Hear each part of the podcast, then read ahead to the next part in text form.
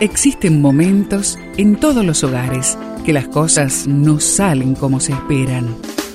Susana y Gustavo Piñeiro te traen soluciones para tener un hogar diferente y duradero. Quédate con nosotros, porque ahora comienza Hogares de Esperanza.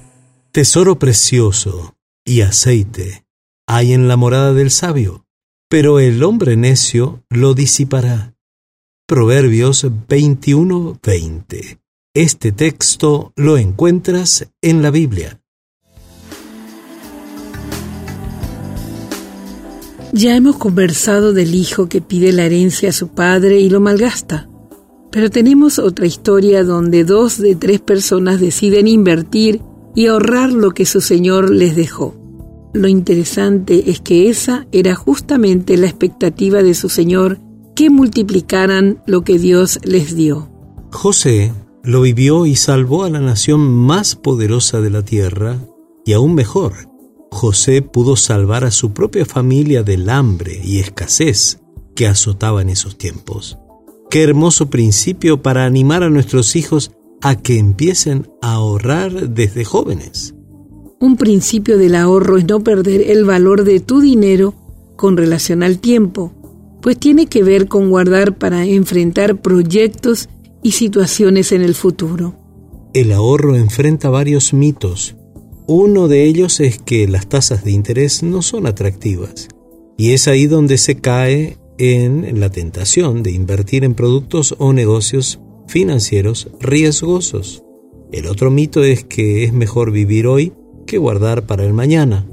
Y el mayor obstáculo para ahorrar es no tener un propósito claro por el cual hacerlo.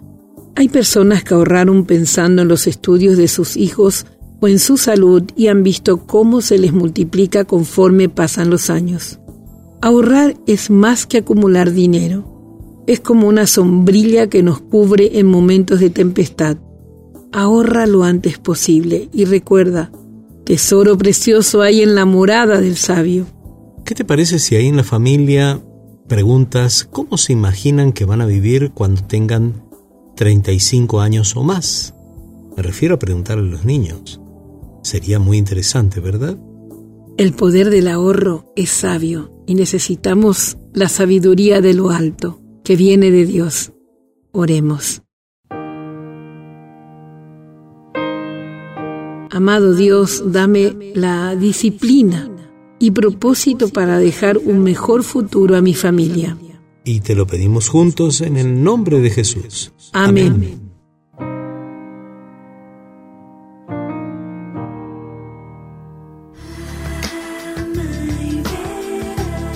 Esperamos que el tema de hoy, junto a Susana y Gustavo Piñeiro, haya traído la esperanza a tu vida. Si deseas ampliar este tema, seguí al Dr. Gustavo Piñeiro en Facebook y Twitter.